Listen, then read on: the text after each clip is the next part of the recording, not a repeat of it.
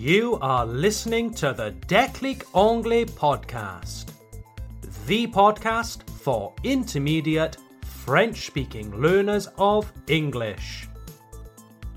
If you have an intermediate level in English and you want to understand more advanced materials, this is the podcast for you. There is a transcript, une transcription, a transcript, available for this and every episode of this podcast.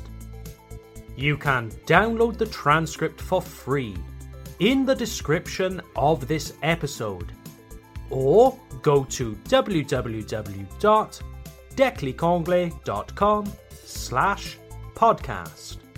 That's declicanglais.com slash podcast.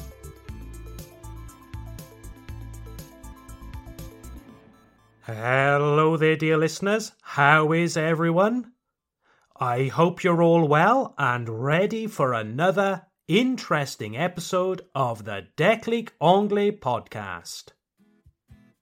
Before we begin today's episode, I would just like to give an enormous thank you to everyone who replied to my survey, Le Sondage, the survey, that I published in March's edition of The Stork. If you don't know already, The Stork is the free monthly newsletter of Declic Anglais, where every month I give some news about Declic Anglais some little bits and pieces of information and tips for your English. If you would like to receive The Stork, just go to our website declicanglais.com. So, yes, thank you very much to everyone who replied to my survey. I was absolutely inundated, inondé, inundated, submerged with positive feedback very kind words, and constructive criticism. I am still replying to everyone's messages slowly, but thank you very much, everyone, really. Your feedback is very useful and very appreciated. I am very happy to know that you are all enjoying the podcast, that it is helping you improve your English day by day and now I have a better idea of where to take this podcast in the future. Alright, then, dear listeners. Today we are talking about memorizing, processing new vocabulary. You know it, I know it, everyone knows it. Human beings are forgetful. Nous sommes distraits. We are forgetful. We are imperfect. We forget things. It's normal. It's human. But unfortunately, this is a bit of a problem when we want to learn new things like languages. We need to learn approximately 800 to 1000 words in order to hold a conversation in English. Haha, I can hear some of you saying, Quoi 800 mots Oh purée, je ne me souviendrai jamais de ces 800 mots. Well, actually, dear listeners, if you listen to this podcast and you understand most of what you hear, you already have these 800 words. No, really, I'm not telling you nonsense. Je ne vous raconte pas de bêtises. I'm not telling you nonsense, I promise. If you can understand most of this podcast, then you have an intermediate level, at least as far as comprehension is concerned. And if you have an intermediate level, then you already have a vocabulary in excess of 800 words. Of course, there is a difference between recognizing a word when you hear or see it and then being able to remember that word in a conversation. But the problem is that when we move from intermediate to advanced, we need even more vocabulary, more and more and more. as many regular listeners of this podcast know, I studied languages at university, French and German to be exact. Now, my final year of German at university was very intense. Every Monday morning, our teachers gave us an A4 piece of paper with an absolutely enormous amount of vocabulary on it. And they said, OK, students, learn all of this vocabulary.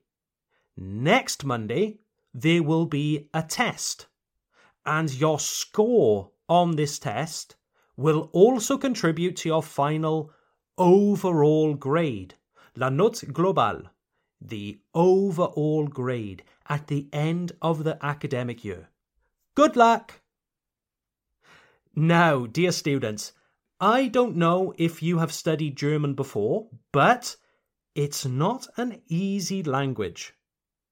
In French, your nouns are masculine and feminine. In German, they are masculine, feminine, and neutral. In French, you have regular and irregular verbs, but in German, they also have cases nominative, accusative, dative, and genitive. And different verbs activate certain cases. Not only verbs, but prepositions activate certain cases too. And every week we had to memorize a ton of this stuff. And when the score of the test contributed to our overall grade for the entire bachelor's degree, well, it was in our interest to learn it well. So, what did I do? Firstly, I didn't panic. Because panicking is the worst thing you can do in any scenario. Secondly, I reframed the situation. I changed my perspective.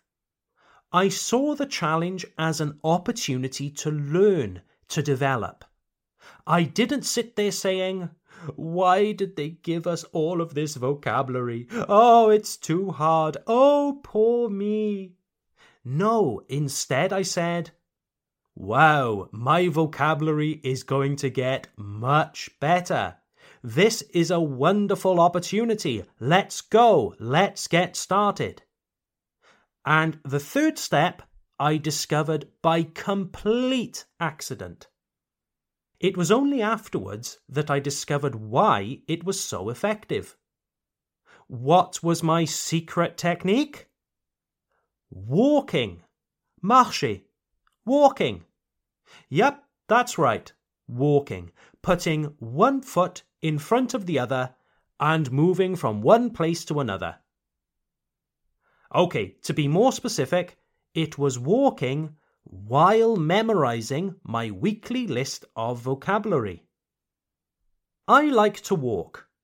I like to walk as often as possible. It's a great way to keep my body healthy, and it's also great for my mental health. It clears my mind, it refreshes my brain. When I was a student, I walked a lot, even more than I do now. So, you remember my enormous lists of German vocabulary? I took them with me on my walks. And while I was walking, I used to repeat the words to myself aloud, à voix aloud. So when walking, I was repeating das Mädchen, the girl, der Junge, the boy. Das Mädchen, der Junge. Das Mädchen, the girl. Der Junge, the boy. I often stopped, looked at the sheet of paper again, reread the words that I was learning, and then started walking again. In half an hour, I tried to memorize maybe five or six of the most difficult words. And what I noticed was that I absorbed the vocabulary very quickly. I was actually impressed with the speed by which I absorbed this vocabulary. And every Monday morning, I could do the test and achieve a good grade. In a bizarre kind of way, I looked forward to receiving the new sheet of vocabulary for the next test. This strategy of walking and memorizing not only worked for lists of new vocabulary, it also worked for memorizing entire sentences, like for presentations, interviews, etc. So, how is it that walking can help you memorize vocabulary? As you know, I'm not an expert on the human body or how our biology works. But scientists have published many papers detailing how exercise, not just walking, but exercise, can boost your memory. When you exercise, your lungs, vos poumons, your lungs, fill with oxygen, which nourishes all of the cells in your body and especially your brain, votre cerveau, your brain. Physical exercise therefore increases your mental alertness. It makes you more receptive to new information. I mean, this is quite obvious, isn't it? When is the best time to learn five new English words? A. When you are half asleep on the sofa. Or B. When your brain is charged with oxygen and nutrients from physical exercise. It doesn't take a brain scientist to know that the answer is B when your brain is nourished by oxygen rich blood. Scientists also say that the best kind of exercise to boost your memory is when it's not too intense. I can understand this. If you are running so hard and so fast that you want to throw up, vomir, you want to throw up, you are probably not going to memorize much vocabulary. Bon, c'est très bien tout ça, Tom, mais je n'aime pas trop marcher. Well, like I said earlier, it's all about oxygenating your brain. Personally, I like walking, and I find it very practical because I can easily carry a list of words in my pocket. But if you don't like walking, why not try cycling? Of course, be careful and pay attention to the road around you.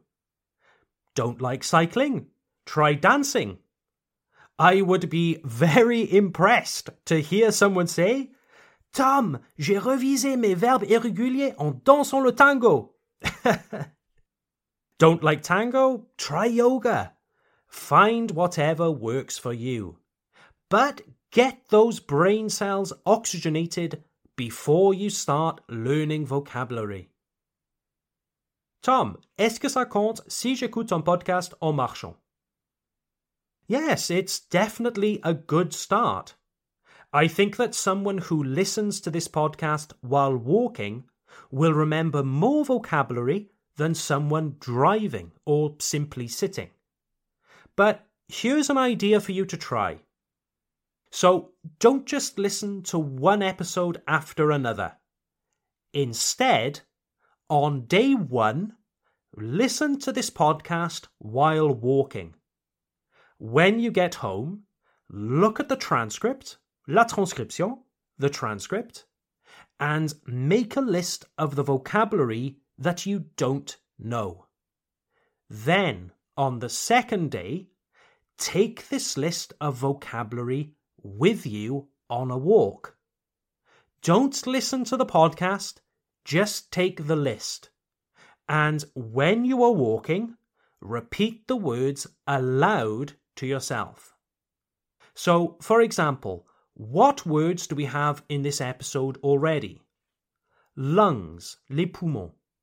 Brain, le cerveau. To throw up, vomir. Sorry for the disgusting example. Oh, to say something aloud, à voix haute, aloud.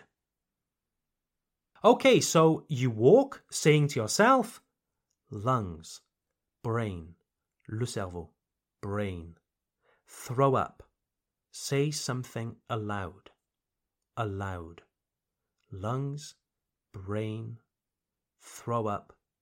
Say something aloud. Personally, what I like to do is invent little sentences when I walk, like this Lungs. I have two lungs. Brain. My brain is full of oxygen. Throw up. I want to throw up. Aloud. I am talking aloud. Dear listeners, it's really up to you. It's your decision exactly what words you remember, what sentences you create. But try it this way and see what you think. So, on the first day, take me, this podcast, with you on a walk. Come home and make a list of words you want to remember. Then, on the second day, go for another walk, but just take the list with you and really say the words aloud, voix. It's not enough to just think the words, you must say them aloud. All right, then, dear listeners. So, let me know your experiences with this technique. I know that it really worked for me at university. I memorized enormous quantities of vocabulary while walking, and I want to know does it work for you too? Feel free to send me an email via our website, declicanglais.com. I would love to hear from you. Okay, dear listeners, before we finish today's episode, I would just like to remind you all about the Declic Anglais Club.